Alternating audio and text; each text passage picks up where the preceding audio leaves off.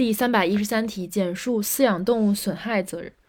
饲养动物损害责任是指饲养的动物致人损害，动物饲养人或管理人依法承担的侵权责任，属于一种特殊侵权。规则原则是除了动物园的动物是适用过错推定原则之外，其他都是无过错责任原则。然后的承担情形，一种是饲养动物损害的一般情形，一种是违反规定的、违反管理规定的动物致损害责任。就如果是未采取安全措施的话，应当承担责任；但是如果能够证明被侵权人故意的话，可以减轻责任。当然，一般责任当中，被侵权人故意或重大过失可以不承担或者减轻责任。然后第三点，第三类是禁止饲养的危险动物承担承担的这个损害责任。如果是禁止饲养的烈性犬等危险动物造成他人损害的，应当承担侵权责任，并且没有免责事由。第四点是动物园动物的损害责任，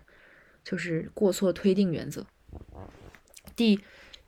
呃，第四点是动物园，第五点是遗弃逃逸的动物承担的损害责任，